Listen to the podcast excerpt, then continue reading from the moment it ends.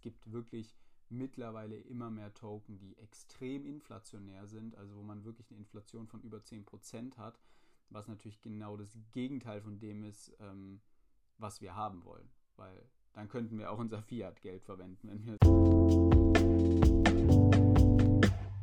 Heute ist mal wieder Zeit für ein neues ähm, Kryptowährungsvideo. Wir sprechen heute mal wieder über den aktuellen Markt und ich habe so ein paar Tipps, wie man ja wie man das richtige Investment oder ein mögliches richtiges Investment entfiltern kann, wie man herausfindet, ähm, ja, welcher Coin ist jetzt sinnvoll zu investieren und welcher nicht.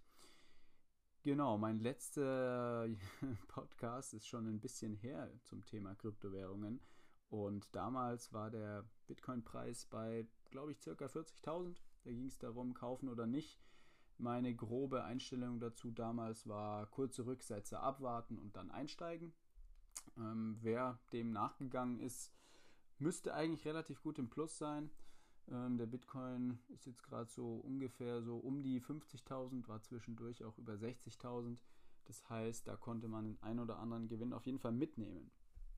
So, jetzt gibt es natürlich aber nicht nur den Bitcoin, sondern es gibt ja auch zig andere Währungen. Wir haben Ethereum, wir haben Litecoin, wir haben auch also wir haben über, tausende von Kryptowährungen eigentlich. Und viele davon sind natürlich sehr klein noch und ja, haben natürlich ein gewisses großes Risiko dabei. Ne? Im Gegensatz zum Bitcoin, der jetzt schon ein bisschen größer ist, ähm, kann es bei diesen Tokens und Coins natürlich passieren, dass einfach von heute auf morgen das Ding auf Null geht und ja, das ganze Geld theoretisch weg ist.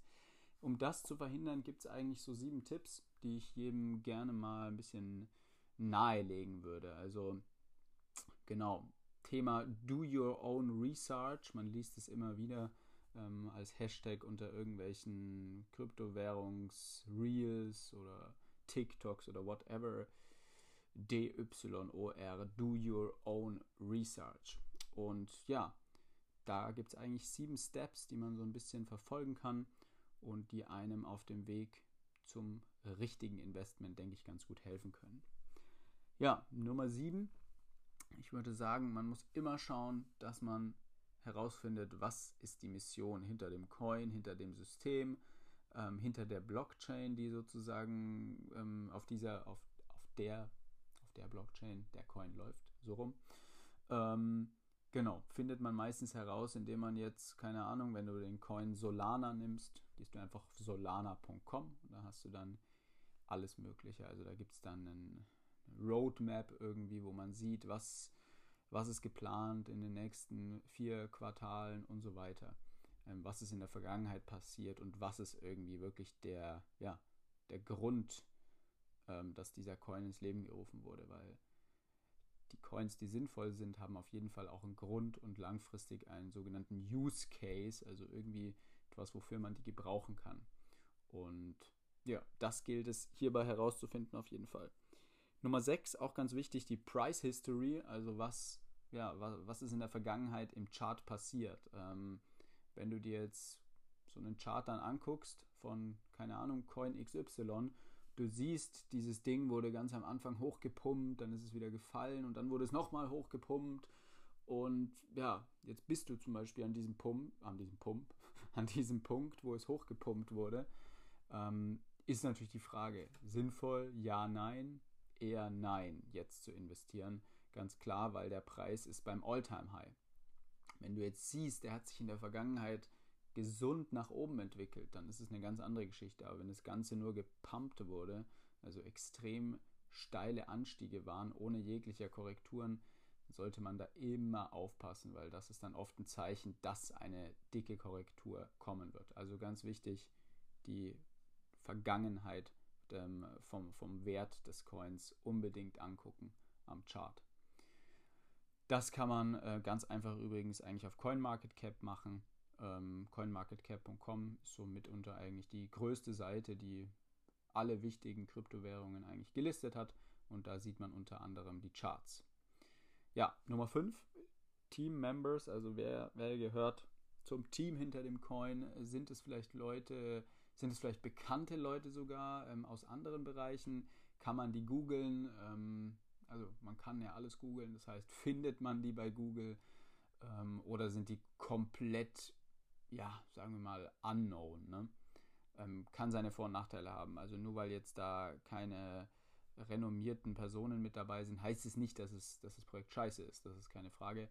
Aber wenn natürlich jemand im Background ist, der schon länger in der Materie drin ist und über den es vielleicht auch schon Artikel gibt, ist das natürlich äh, ja positives Zeichen. Ähm, ja, viertens News. Ähm, genau gleiches Thema, wieder unser Lieblingsinstrument bei Do Your Own Research anwerfen, nämlich Google. Schauen, gibt es News darüber, gibt es unabhängige News darüber oder ähm, ist dieser Token oder dieser Coin eigentlich nur abhängig von seiner eigenen Community, von seiner eigenen Plattform. Meistens auch kein gutes Zeichen. Wenn es aber wirklich auch News auf unabhängigen ähm, Plattformen gibt, ähm, BTC, Echo zum Beispiel und so weiter, gibt es natürlich zig solche Plattformen, aber wenn man da immer was findet, ist es meistens auch kein schlechtes Zeichen. Dann Nummer drei, für mich mitunter eigentlich eines der, einer der wichtigsten Punkte, nämlich ähm, das Thema Exchanges, also Börsen. Auf welchen Handelsplätzen wird der Coin gehandelt? Ähm, es gibt natürlich viele Coins, die werden nämlich nur auf ganz kleinen Handelsplätzen gehandelt, wo es auch sehr, sehr schwierig ist, überhaupt ein Konto zu erstellen oder das Ganze eher unseriös ist. Da sollte man immer aufpassen. Ähm, oft ist es natürlich so, dass gewisse Coins erstmal auf solchen Handelsplattformen starten, weil sie einfach noch zu, ja, einfach zu wenig Nutzer haben für größere Plattformen. Dann sagt halt Binance oder Coinbase zum Beispiel, nee, machen wir nicht, äh, macht für uns keinen Sinn, den jetzt zu listen. Ähm, kann natürlich alles kommen mit der Zeit. Trotzdem hier immer gucken, auf welchen Exchanges ist der schon gelistet. Ähm, auf, also je mehr Exchanges er gelistet ist, desto, sagen wir mal, ähm, stabiler ist das Ganze meistens. Ne? Heißt, wiederum auf meine Lieblingsseite diesbezüglich gehen, coinmarketcap.com. Da kann man immer gucken, wenn ich jetzt eingebe ähm, Ripple XRP, ähm, wenn ich eingebe, dann kommt ganz unten, wenn man runterscrollt, würde ich übrigens empfehlen, das immer am Laptop zu machen, weil die Plattform bietet so viele Informationen, dass dann Handy-Browser oder auch ein Tablet-Browser einfach zu klein für ist. Und übersichtlicher ist es wirklich am Laptop. Das heißt, darunter scrollen und dann siehst du, wo es ist gelistet. Es ist bei Crypto.com, bei Coinbase, was auch immer, bei kleineren Plattformen, Bittrex, Bitfinex und so weiter. Sieht man da dann wirklich alles. Ja, Punkt 2, die sogenannten Tokenomics, ähm, wie der Name schon sagt, ähm, Token und Ökono Ökonomie, also was, was ähm, steht hinter dem, Code, äh, hinter dem Code, hinter dem Token für ein, ja, wie soll man sagen, für eine, für eine Wirtschaft, sage ich jetzt mal ganz plump. Ähm, ist der Token inflationär, ist der Token deflationär, weil es gibt wirklich mittlerweile immer mehr Token, die extrem inflationär sind, also wo man wirklich eine Inflation von über 10% hat, was natürlich genau das Gegenteil von dem ist, ähm, was wir haben wollen. Weil dann könnten wir auch unser Fiat-Geld verwenden, wenn wir so hohe Inflationen toll finden würden. Oft werden natürlich Inflationen nur genutzt, um ja am Anfang in der ganz in der Opening-Phase von dem ganzen Ding, um halt Nutzer anzulocken. Ne? Da werden dann Millionen von Token einfach herausgegeben, ähm, um auch einfach äh, die, die User-Anzahl extrem nach oben zu treiben. Da muss man dann eben schauen, dass man unterscheidet zwischen, ähm, ist das jetzt nur ein Marketing-Trick erstmal oder ja, hat dieser Token einfach seit zwei Jahren schon so eine riesige Inflation, dass man vorsichtig sein muss.